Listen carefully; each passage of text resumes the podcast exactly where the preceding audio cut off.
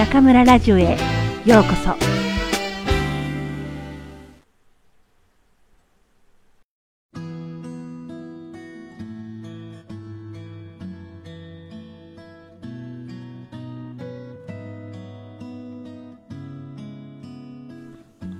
毎日が自分プロジェクト。ほんのささやかなものでもごく小さなものでも嬉しさがたくさんある一日がいい。そんな気持ちで朝目を覚まします。小さな嬉しさがたくさんある一日であればほんのり幸せになります。そんな毎日がずっと続けば生きているのが楽しくなります。そのための僕なりの方法が自分プロジェクトです。自分プロジェクトは誰かにやれと言われたことではありません。自分でしかめつらしくやらねばならぬと決めたことでもありません。仕事でもいいし毎日の暮らしの中の些細なことでもいい。これができたら素敵だろうな。面白いだろうな。きっと新しい発見があるだろうな。そういった小さなプロジェクトをいくつもこしらえあれこれやり方を工夫し夢中になって挑戦し順番にクリアしていくことです。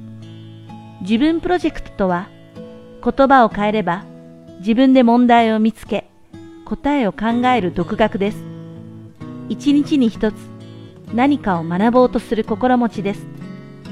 何かしら学ぶのですからそこには必ず工夫と発見があります。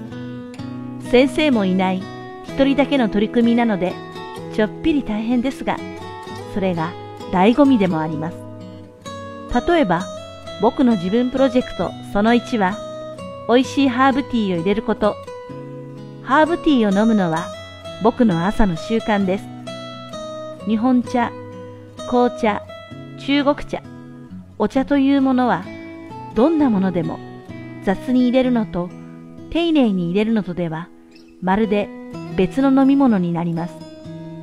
単なる朝のルーティーンとして、パッとお湯をさしただけのハーブティーを一口飲み、美味しくないので半分残す。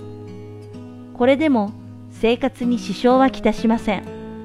しかし、美味しいハーブティーを入れるという自分プロジェクトに毎朝真剣に取り組んでいると考えたらどうでしょう。おそらくお茶を入れるたった5分が工夫と発見のひとときに変わります。暮らしが少し豊かになります。今朝は濃すぎたかな？などと失敗してもいいのです。プロジェクトに失敗はつきもの。そこから見えてくるものが必ずあります。失敗を重ねたからこそ、よしよし、ちょっとお湯の温度を変えたら、いい香りが出た。という具合に、うまくいく方法も見つかり、自信がつくのです。美味しいハーブティーの入れ方、僕にとってはこれも立派な発明です。人にはバカバカしいと笑われても、たかがお茶だろうと言われても、自分なりのささやかな発見がそこにあれば、毎日にリズムができ、仕事だってうまくいきます。ところで、自分プロジェクトには、このように小さなものもあれば、大きなものもあります。例えば、僕の自分プロジェクトその2は、ギターを弾くこと。もう少し詳しく言うと、大好きな一曲だけをじっくり20年くらいかけて気持ちよく弾けるようになりたいという長いスパンのものです。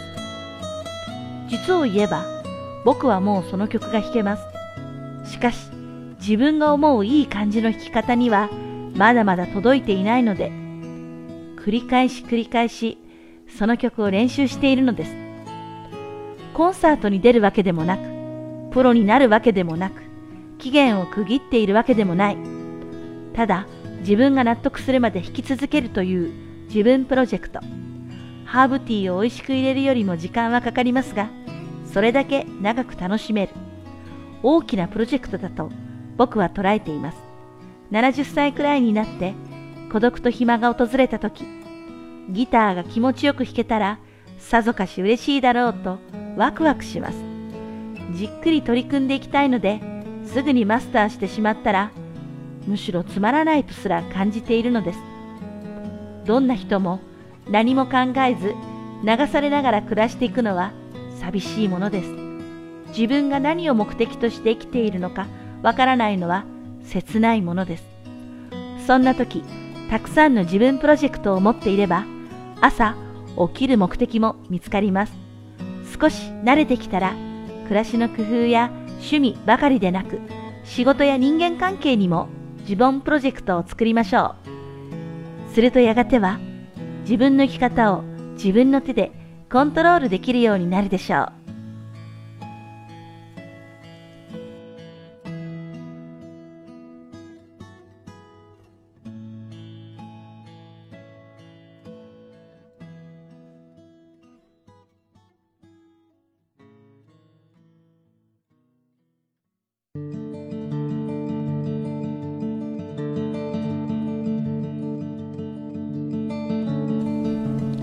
皆さんこんばんは。中村ラジオへようこそ。私は当ラジオ局のディスクジョッキー中村です。実は私の学生がこのアプリで村上ラジオというコーナーを開設していて、これが結構好評とかで、じゃあ私にもできちゃうんじゃないかなと思いまして、今回始めてみました。今夜は簡単に自己紹介をしてみますね。私は現在湖北省武漢市の大学で日本語の教師をしています。日本語教師として中国へ来たのが2003年ですから今年で12年目。武漢生活も10年になります。今ではすっかり中国での生活に慣れ日々楽しく暮らしています。この12年間で私が得たものはたくさんあって大勢の可愛い教え子たちとの絆、中国の皆さんとの様々な交流、日本では得られない生きた中国情報、日本語教師としてのスキル、少々の中国語、そして、なんと10キロ以上増えた体重。まあ、体重以外は私にとってかけがえのない大切な宝物です。これからも一つ一つ増やしていこうと思っています。性格はちょっと二重人格的なところがあって先生をやっている時は明るく楽しく元気よくって感じなんですが学生がいないと実は引っ込み思案の少々内気なおばさんです。そのくせ好奇心は結構強くて特に食べる方面はですね。食べ物の話をすると明日になっちゃいますのでまた今度にしましょう。これから皆さんに生きた日本語をお届けしていこうと思います。このコーナーを聞いていいなと思った方は、ぜひウェイボーでコメントをお願いします。武漢は明日も暑くなりそうです。皆さん、また次回、ここでお会いしましょう。おやすみなさい。